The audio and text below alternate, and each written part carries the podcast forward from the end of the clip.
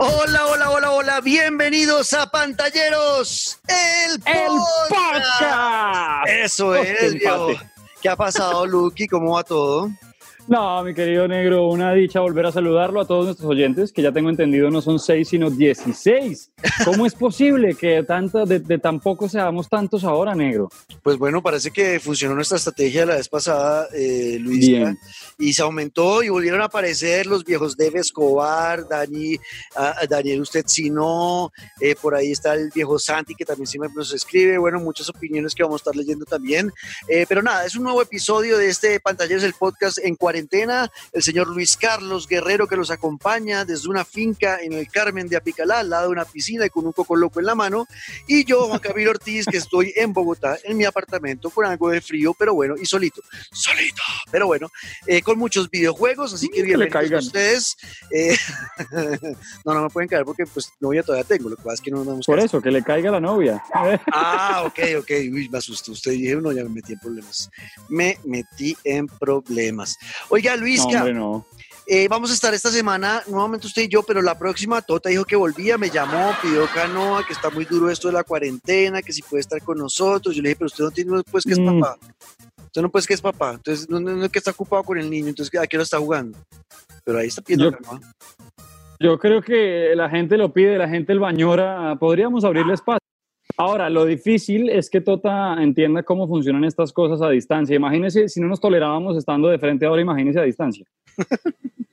es cierto. O sea, si no respetaba su turno, la forma de, de entrometerse, imagínese esto por acá, va a ser divino. Es cierto. Bueno, Luis, que hoy vamos a estar hablando de lo que mostró el Unreal Engine 5, que va a ser esta parte de, poder que tendrá el PlayStation 5. Mostraron un video extenso de cómo se podrían ver las gráficas en, en esa consola. Brutal. Vamos a hablar de eso. Vamos a hablar del regreso de uno de los más grandes de la historia de los videojuegos. Amé todos sus juegos de Play 1 y Play 2. El señor Tony Hawk. Ahí lo tienes sí. lado. Vamos a estar hablando del, del adelanto que mostraron en el State of Play de Ghost of Tsushima Tsushima, que es este juego nuevo que viene para PlayStation 4 en un mesecito y también se ve brutal. Y eh, una pequeña reseña de lo que vimos de Paper Mario, el nuevo juego de Paper Mario que se viene para la Nintendo Switch, que también se ve súper bonito gráficamente, eso y mucho más que estamos jugando. Y hoy estrenamos sección, el pantallero invitado, Luisca. Ah, lo más bonito de todo. A mí me encanta cuando los que se toman las luces, cuando los alumbran las luces a quienes merecen que son nuestros oyentes ahí firmes y que además son los que verdaderamente negro tienen el tiempo por estos días de, de, ponerse a jugar lo que habían dejado en el olvido. Muchos por ahí escribiendo que están retomando juegos, eh, hablando de los lanzamientos que vienen en camino. Así que, ojo, ya tenemos varios pantalleros más por aquí invitados. Eso es. Así que hoy el pantallero invitado será el viejo arroba Def Escobar.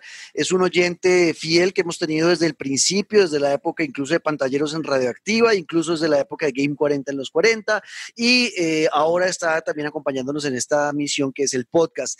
Y él nos envió algunas notas de voz opinando de lo que dijimos eh, del programa pasado y lo vamos a escuchar y lo vamos a, a conversar entre usted y yo. ¿Listo? De una. Firmes. Entonces arranquemos, empecemos por el Unreal Engine 5, su debut en, eh, en, lo que será el PlayStation 5 y como se podrían ver las gráficas de algunos de los juegos de, que, que usen ese motor gráfico, eh, muestran eh, a una mujer yo no sé, hay gente que escribió que parecía el tráiler de Anthem, ¿no? Porque era este muñeco volando, metiéndose como por entre, entre eh, partes de la geografía, entre una montaña, sale por un túnel, vuelve y sube, vuelve y baja, pasa por encima del agua, y es como una mujer.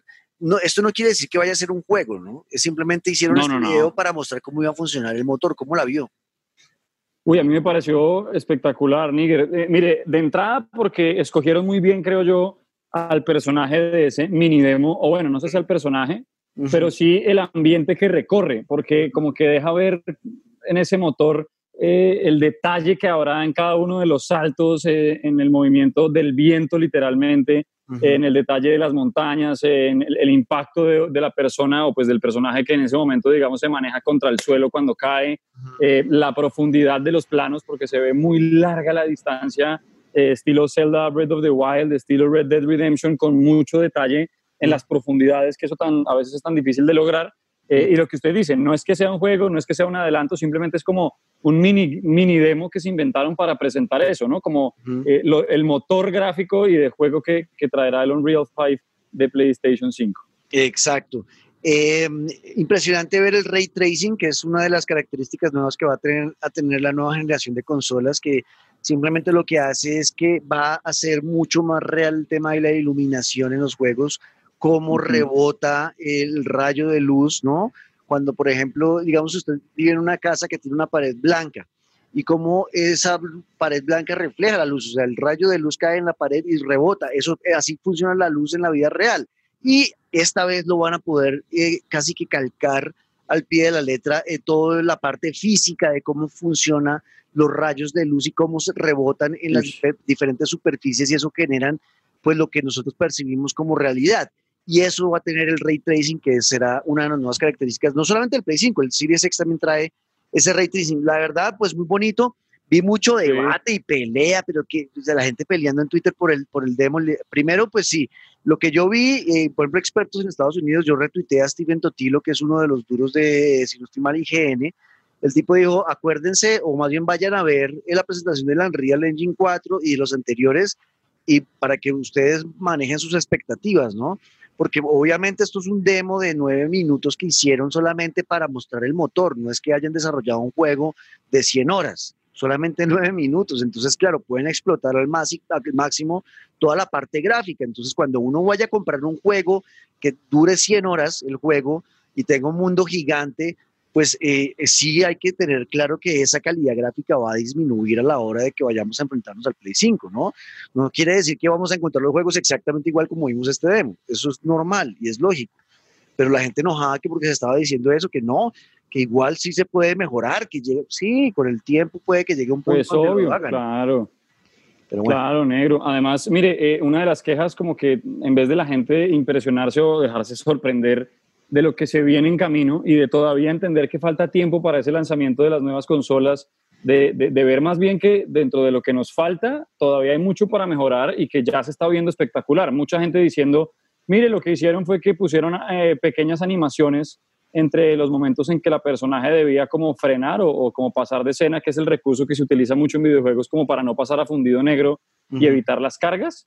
Eh, y salieron los, de, pues, los del motor diciendo, oiga, para nada, o sea, nosotros lo que queríamos al revés era mostrar no solamente el detalle dentro del juego, sino también a nivel gráfico cuando se muestran imágenes de conexión entre, entre lo que estamos jugando. Entonces, ya se sabe por, por obvias razones que ahora el tiempo de carga, si es que no va a existir, va a ser mínimo. Solamente lo que estaban buscando era mostrar cada detalle por del lado que pudieran. Exacto. A mí me emociona de todas maneras. Yo entiendo eh, y, manejo mis expectativas y no las voy a poner, que no, no, no, voy a exigir que los primeros juegos que salgan con la consola en diciembre tengan la misma calidad gráfica porque eso no va a pasar. Eso puede que ocurra llegando al final de la, de la, de la, de la, de la generación cinco años después, ya cuando todos los desarrolladores le tengan el tiro al motor y entiendan cómo funciona, ahí de pronto ya van a poder acercarse a ese demo. Pero no vayamos a exigir que los primeros juegos sean así porque es muy difícil, ¿ok? Claro. Y además, ¿quién, ¿qué compañía está trabajando ahorita ya con, con, el, con los nuevos motores? O sea, con las nuevas gráficas y todo el asunto. Creo que solamente los que hacen Fortnite, ¿verdad? Eh, sí, no, eh, Fortnite son los dueños del motor, del Unreal Engine, eh, y, algunos y tienen, o sea, y los mismos Epic, que son los de Fortnite, ellos van a hacer juegos con ese motor, pero también le eh, haga de cuenta que le hacen como un list, como un alquiler a otras desarrolladoras para usar su motor y hacer sus juegos. No quiere decir que todos tengan que usar ese motor, sino que ese es el motor que tiene Epic 5 para eh, enfocado pensando en los juegos que van a hacer para el, para el PlayStation 5. ¿Listo? bueno, tremendo. Bien, perfecto.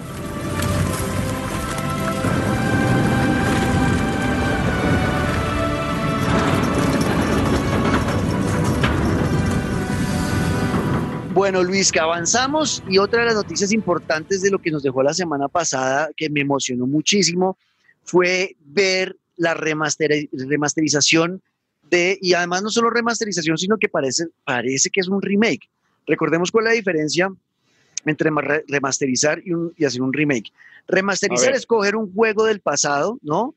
Y actualizarlo a las gráficas del presente, pero no se toca nada de los elementos de las misiones, de la historia, de los personajes, todo se deja exactamente igual, simplemente se actualizan las imágenes. el remake, además de remasterizar las imágenes y traerlas al presente, también eh, de pronto meten nuevas misiones o nuevos personajes o modifican los personajes o meten nueva música o ese tipo de cosas, ya, ahí ya empieza a ser remake.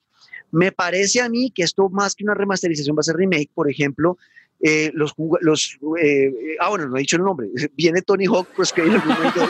Eso le iba a decir. Marica, venía hablando yo. Viene Tony Hawk Pro Skater 1 y 2, las dos primeras entregas de ese famosísimo juego de la PlayStation 1 eh, que nos enamoró a todos, que luego generó una franquicia gigante que en Play 1 y en Play 2 dominó.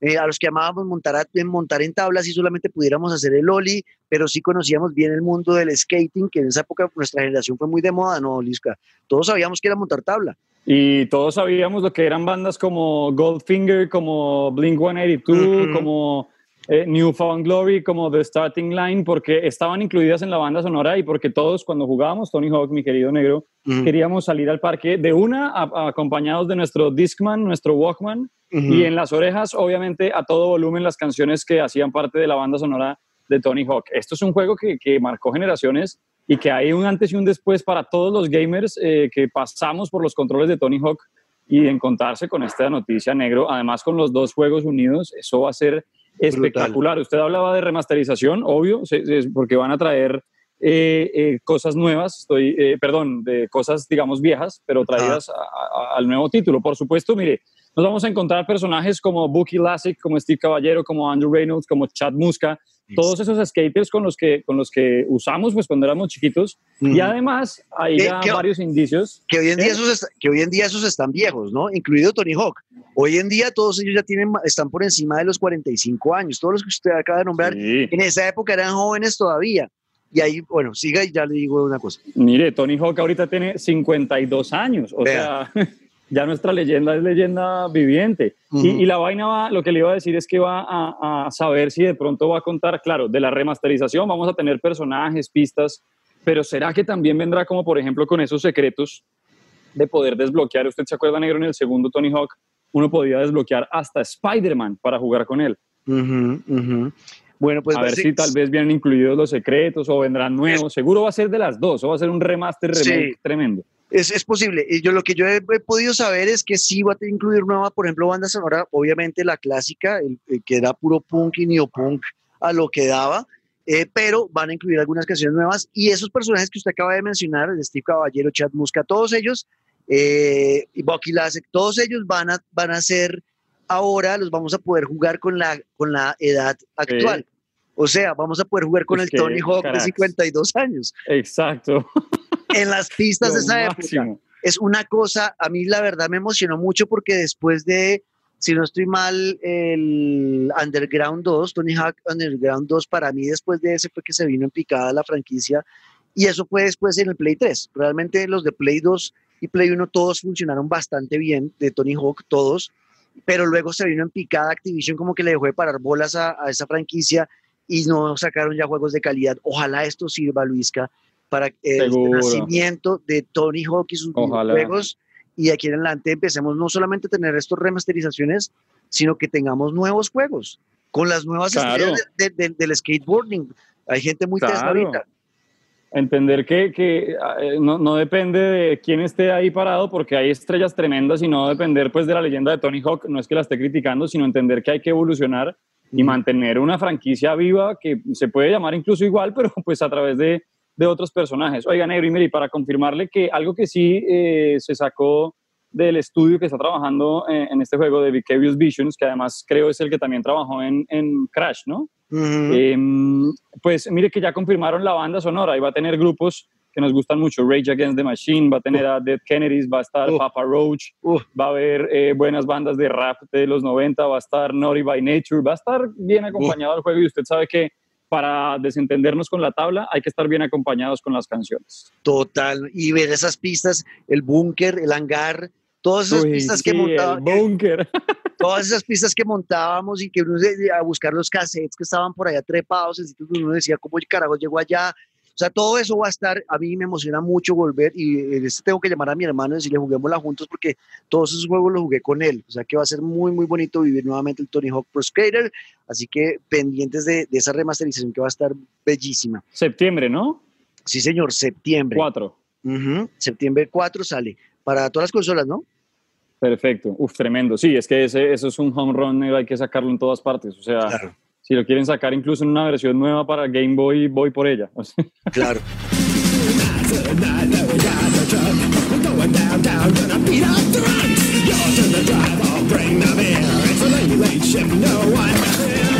Bueno, avancemos y ahora nos encontramos con el State of Play que fue dedicado 100% al juego Ghost of Tsushima, que es este videojuego de samuráis y ninjas eh, de, la época feudal japonesa, que nos va a mostrar algo muy bonito, un juego que solamente en la parte gráfica uno queda realmente como absorto, como que, como que se lo come ese, ese paisaje y queda uno como realmente maravillado de cómo se ven todos los árboles con el viento, eh, los pastizales, las vainas de maíz, todo eso se ve súper bonito. Eh, muy atractivo, la verdad me llama mucho la atención lo que va a ser este juego. Eh, vi que gente opinaba eso y creo que estoy de acuerdo. Tiene muchas similitudes en algunas cosas, sobre todo en la parte del sigilo con Assassin's Creed. ¿Lo sintió?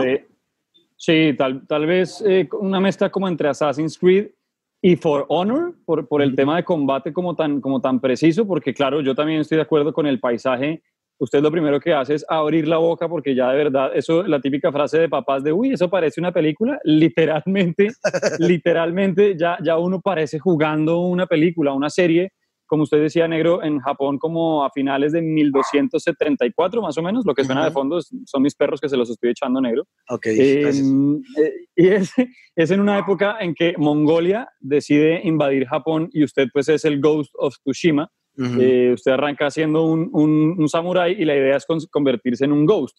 Y en el demo lo que se puede ver es eso, pues que uno puede cambiar mucho la pinta, personalizar al personaje, eh, los paisajes que en verdad son, es que son abrumadores. Yo, yo todavía sigo insistiendo que el detalle que se está poniendo a nivel gráfico ya es impresionante. Y algo a lo que la gente también le, le levantó la mano negro fue al sistema de combate porque ahí, ahí es lo que iba yo con For Honor, es muy preciso en el hecho de, de, todavía no están, pues digamos, determinados los controles, pero se nota que es el momento preciso de defenderse justo al momento preciso de atacar, que no simplemente es darle cuadrado y triángulo como en los típicos juegos de esquivar, pegar, sino que acaba de tener como su, su, movimiento hacia cada lado en estilo For Honor de escogerse eh, si se defiende por derecha, por izquierda, con qué tipo de ataque defenderse para no gastar tanta energía. Entonces, por ese lado la gente quedó como, uy, va, a estar complicado el tema del combate, pero más allá de esos 10 minutos por ahora se ve, es eso, un antojo tenaz de un juego que está explorando por todas partes el detalle gráfico y el detalle de combate increíblemente.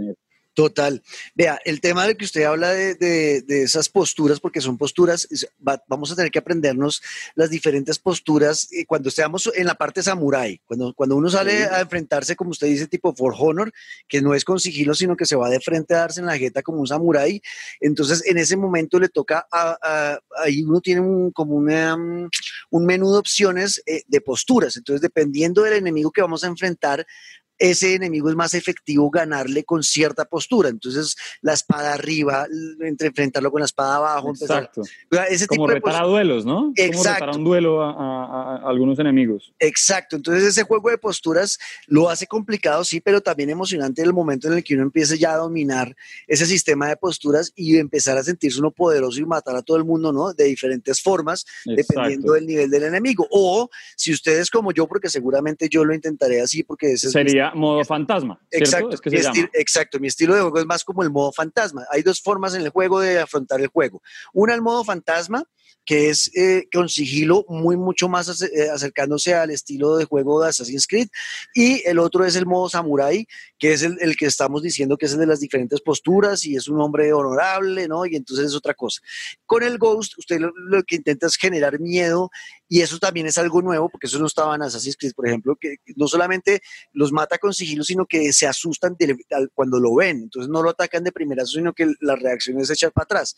Eso todo lo va, lo va a usar uno para, para, pues para la ventaja de uno. Entonces hay dos formas de hacerle como approach al juego, es lo que aprendimos en ese video. Una, de frente, eh, con las diferentes posturas dependiendo del enemigo, o la otra que es el fantasma, eh, haciendo todo el tema del sigilo y combatir con miedo. También muy inspirado o sea, el tema de Batman. Negro, eh, es básicamente eh, dos opciones, la negro o la luisca. O sea, la negro es escondidito por la sombrita, como quien no lo ve, cayendo de encima, o la luisca es espada en la espalda, cuchillo en la boca y vaya que se le vengan de frente todos. exactamente. Ahí está. Ahí está.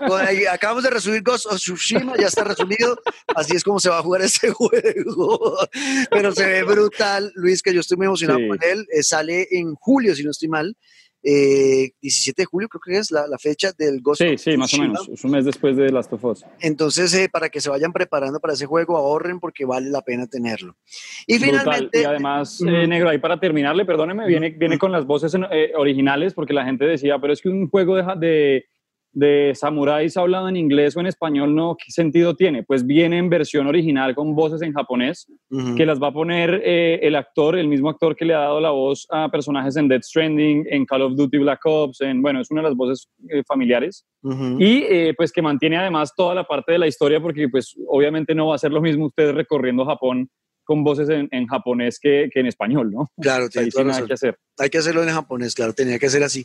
Y cosas bonitas, ah, bueno, eh, tiene elementos de RPG, lo que usted decía, la personalización del personaje, se va mejorando las armaduras, las armas, se va cambiando la, la, pinta, pues, del personaje.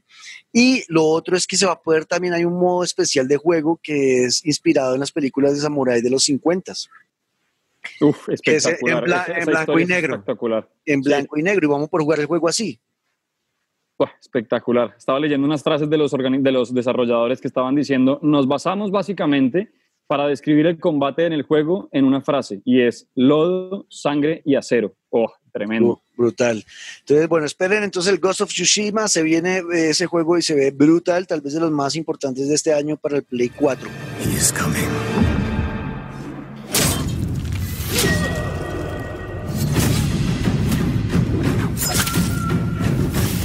Y la otra presentación que también va a salir como por la misma época es el Paper Mario. Anunciaron en Nintendo que van a sacar un Paper Mario para Nintendo Switch, se llama The Origami King.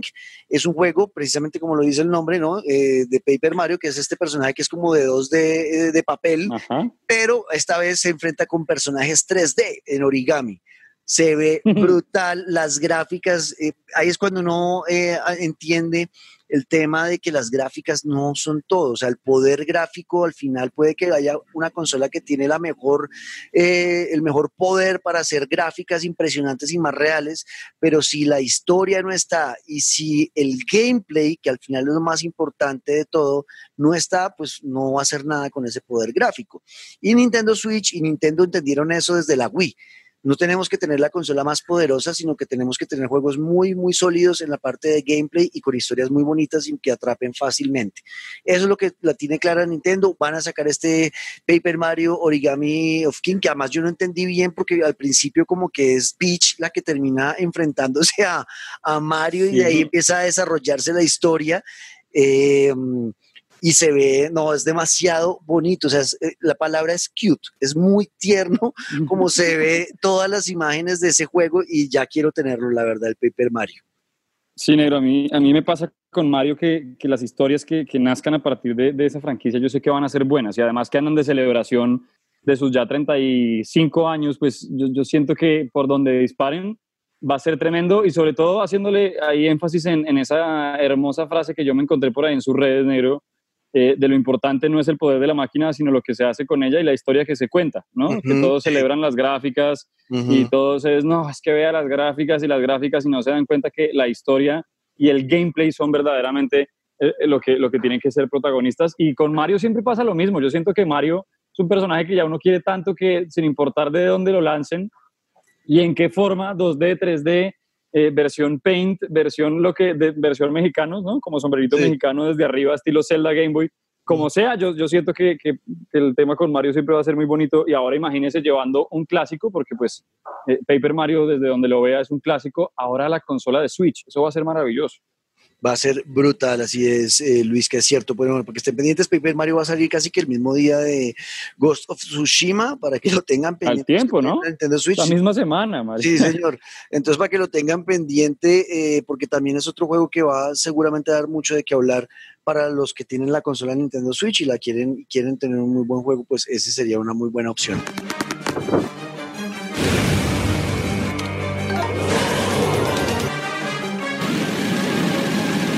Bueno, Luis, que vamos a entrar a una nueva sección, eh, se llama El Caballero Invitado. Esto es inspirado en Def Escobar, uno de nuestros oyentes más asiduos, de los más fieles, de los que siempre están ahí, porque eh, me describió él, me dijo, oiga, es que tengo muchas cosas para decir de lo que ocurrió en el episodio anterior de Regreso de Uy, nos van a vaciar. Eh, no, digo, tengo muchas cosas que opinar y en un tweet no alcanzo. Entonces le dije, mándeme notas de voz y, miramos a ver si las pasamos. Yo quiero hacer esta prueba y la idea sería esa, eh, que cada programa, cada episodio tengamos un pantallero invitado, un oyente que nos mande unas notas de voz contándonos lo que pensaron del, episodio anterior y haciendo sus reflexiones. Así que aquí está Def, escuchémoslo. Bueno, negro, me alegra que ya esté iniciando y avanzando en The Last of Us. Espero no lo deje de lado creo que todavía le falta mucho. Este le dijo que iba con el 70%, pero son recuerdo, no, creo que como en la mitad. O sea, el juego dura exactamente un año, o sea, las cuatro estaciones del año. Eso dura, entonces no sé en qué estación va. Y claro. trate de pasarlo en serio, emocionalmente, es la locura. Y ese final es impresionante. Entonces, trate de sacarle el tiempito para poder pasar de las of Us y después se pasa el DLC. Me imagino que también viene ahí, que es cortico.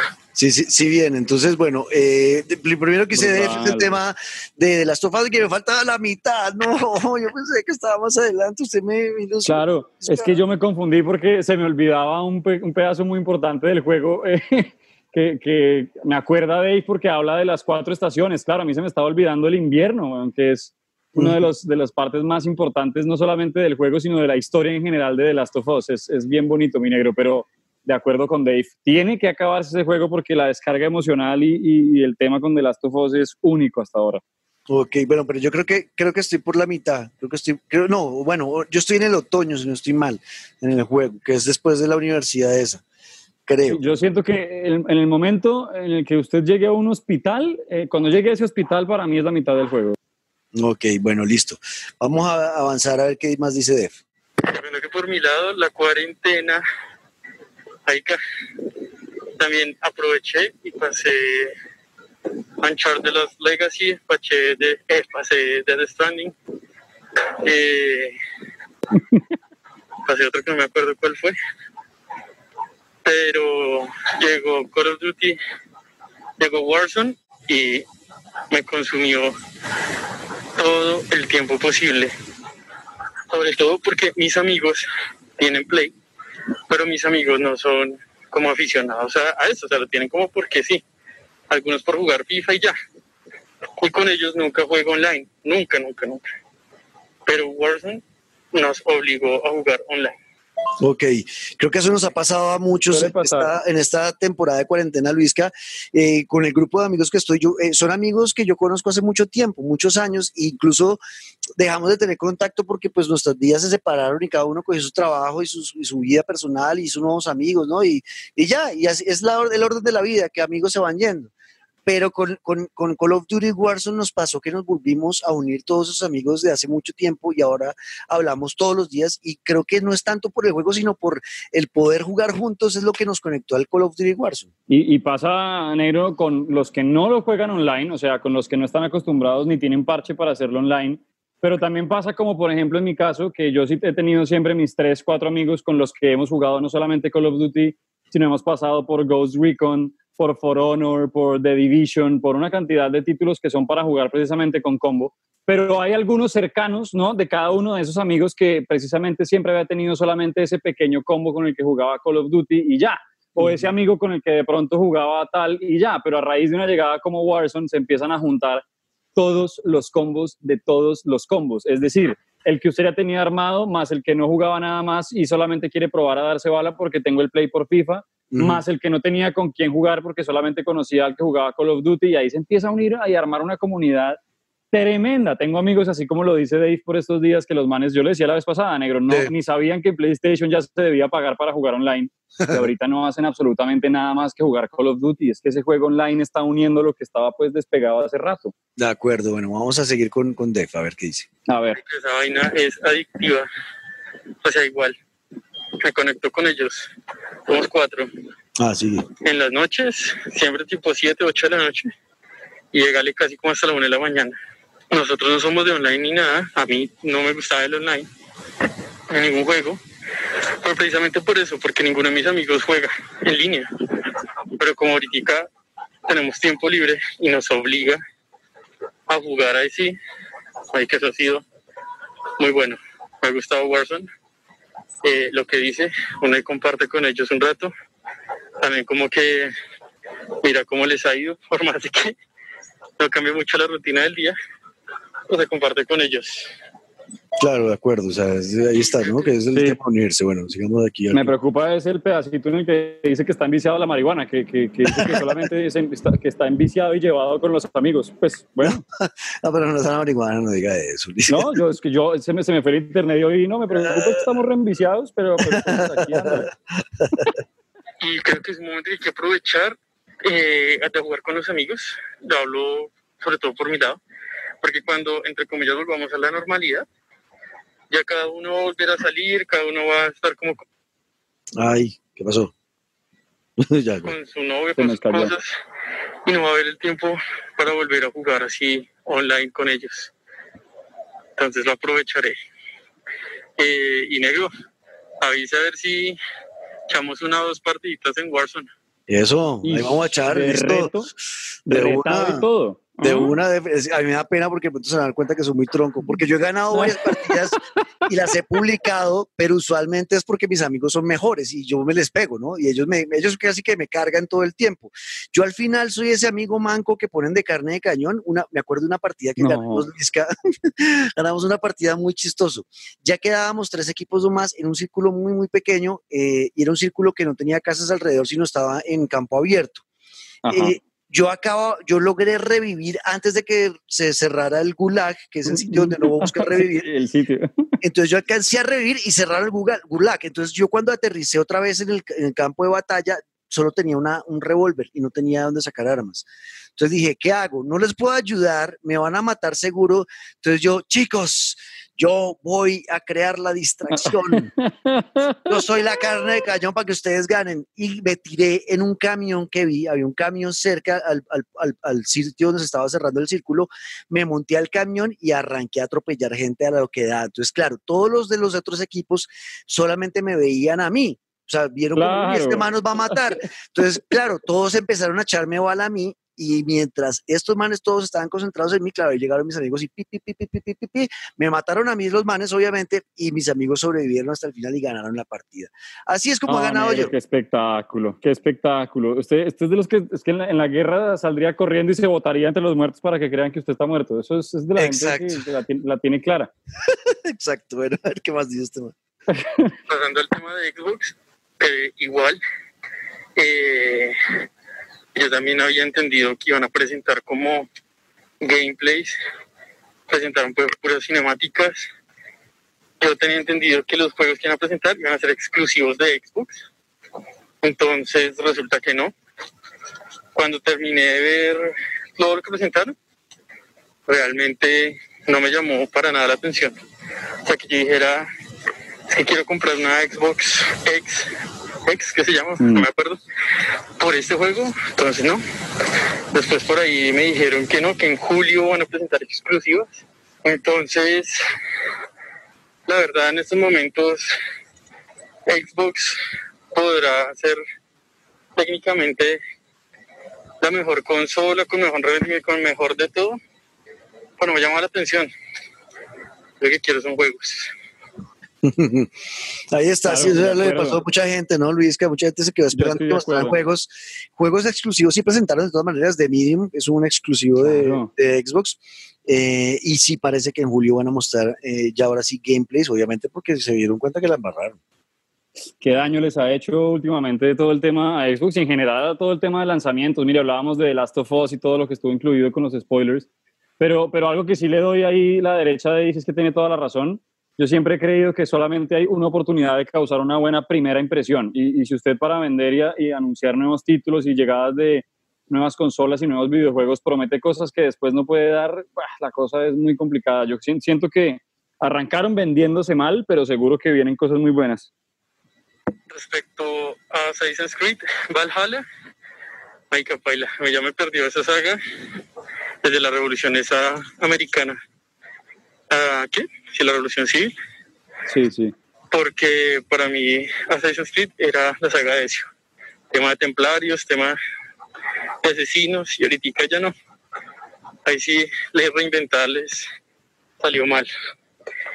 Y no sé, poner Assassin's en la mitología nórdica, no sé si ya sea mucho. Ya tenemos vikingos, ya tenemos The Last Kingdom, God of War también ya se posicionó ahí.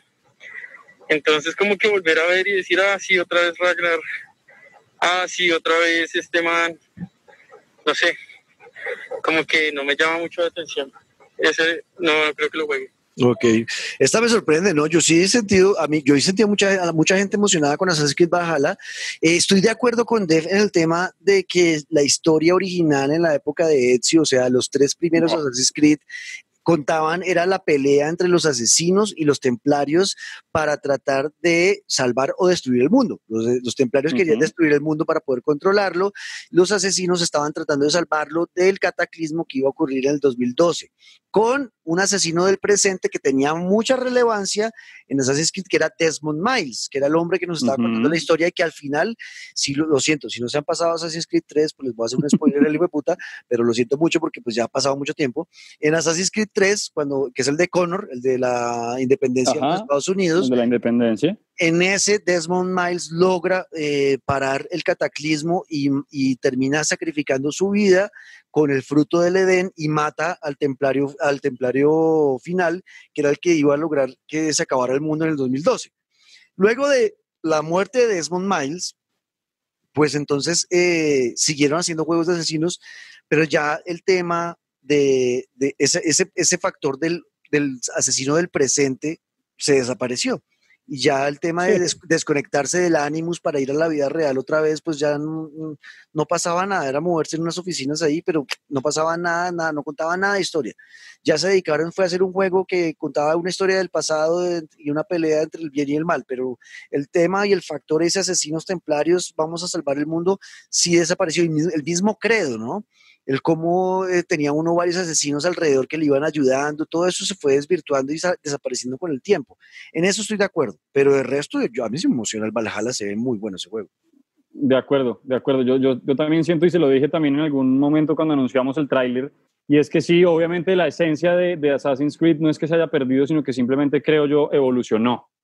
Porque ya muy difícil quedarse patinando en la misma historia de, de, Ezio, de, de, Desmond, todo el asunto, sin ofrecer nada más. Porque claro, así como muchos se pueden ahuyentar, como Dave y como varios que he visto que dicen ya eso no es Assassin's Creed, desde Origins a mí me perdieron, el Odyssey ni lo he probado y el Valhalla ni hablar.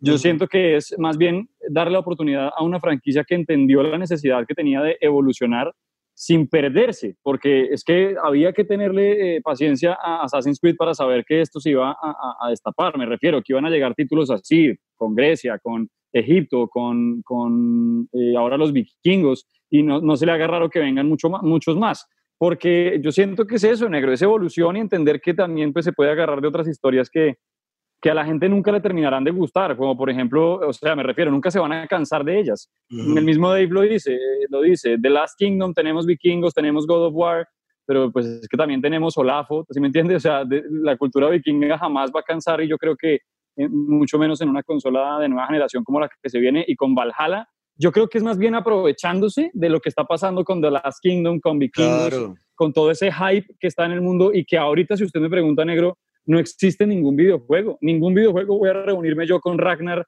o tengo yo la posibilidad de, de, jugar como en verdad la cultura vikinga, de combatir a los ingleses como en The Last Kingdom, bueno, como sea, siento que no hay todavía un videojuego o que al menos no ofrezca lo que va a ofrecer Valhalla a simple vista de entrada, ¿no? Exacto, y al final esto, esto como todo, como todo arte de entretenimiento, pues al final todo es subjetivo, ¿no? Entonces hay cosas que a uno le gustan y hay otros que no Exacto. le gustan. Ah, sí, eso sí está claro. Eso sí está claro. Bueno, y vamos con la última nota que envió Dave. A ver, viejo Dave.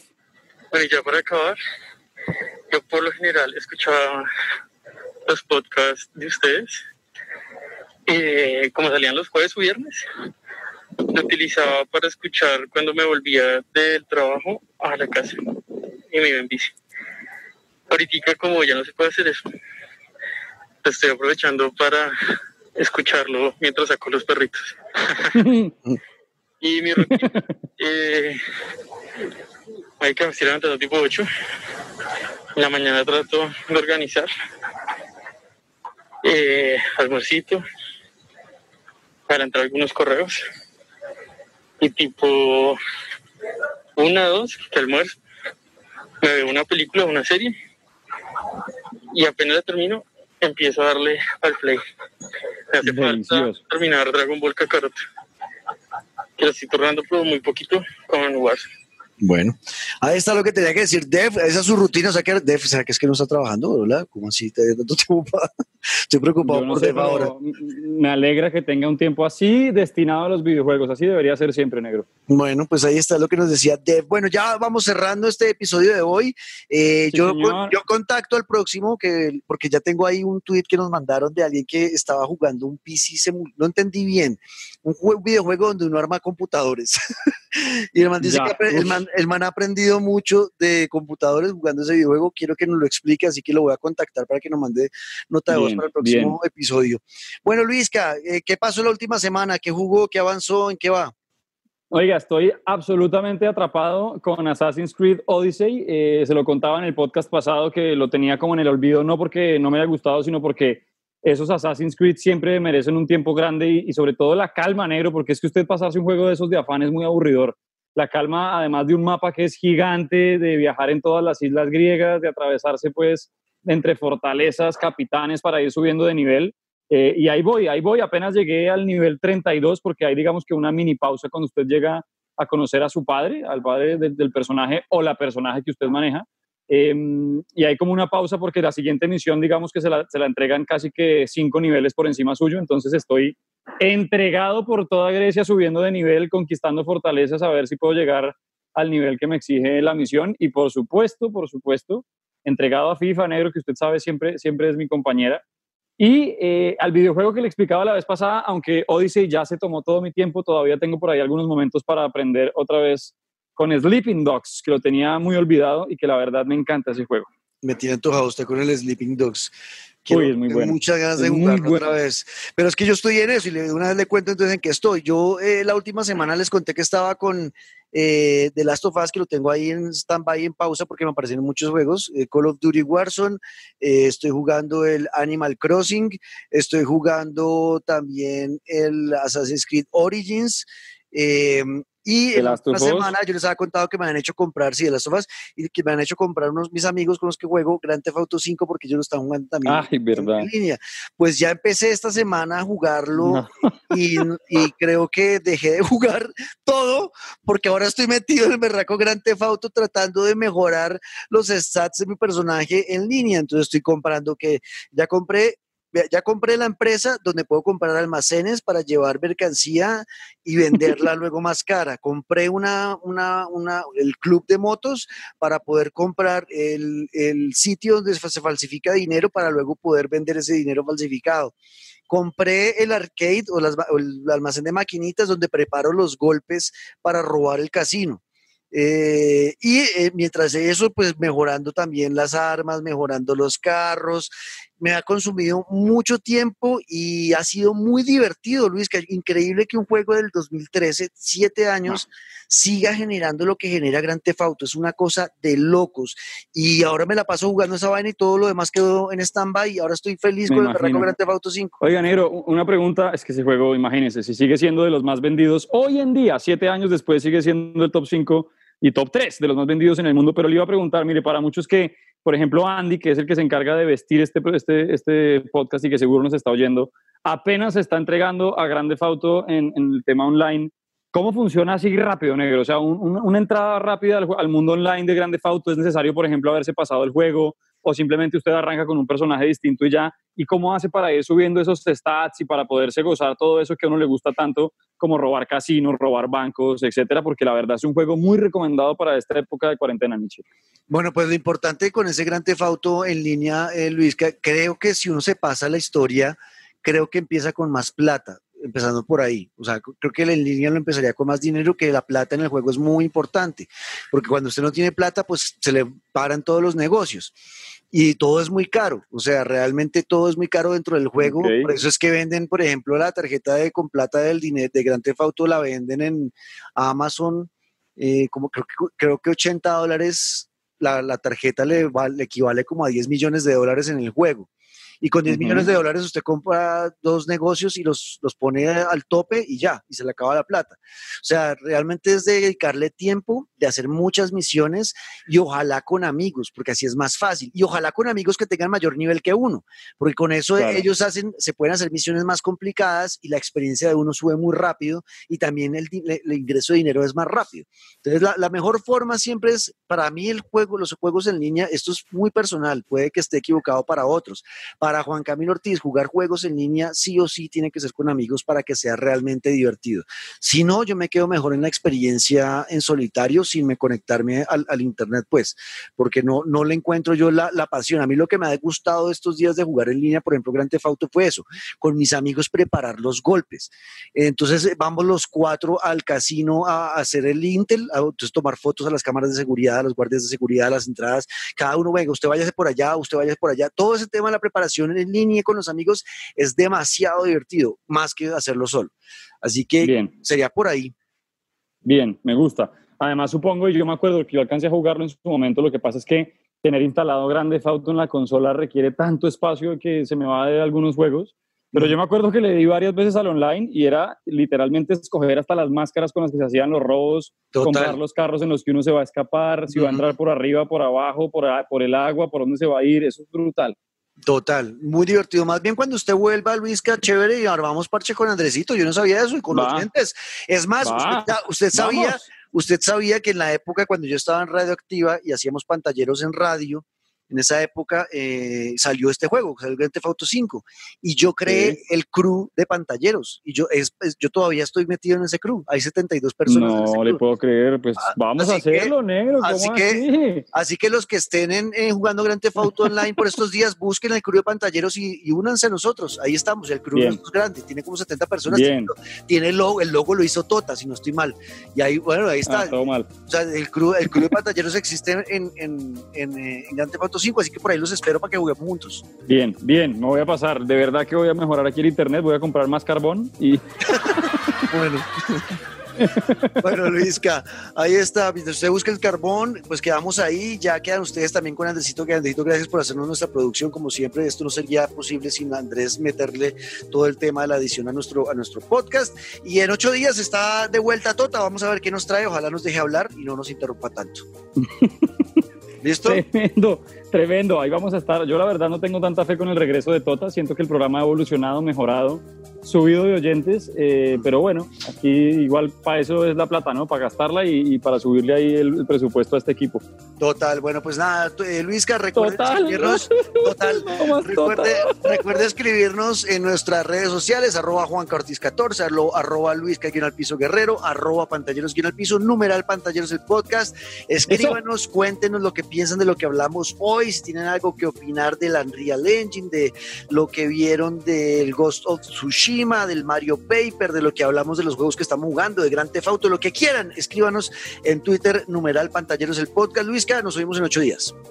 Eso es mi negro del alma. Ya saben que así el mundo se detenga. Los pantalleros seguimos rodando y yo quiero que sigan mandando esas voces de pantalleros invitados al programa, que nos sigan contando cómo va la cuarentena, que están jugando acerca de Last of Us, que el negro apenas lo está jugando, de todo lo que quieran hablar aquí en Pantalleros, el podcast. Eso es, en ocho días vuelve entonces Pantalleros, el podcast.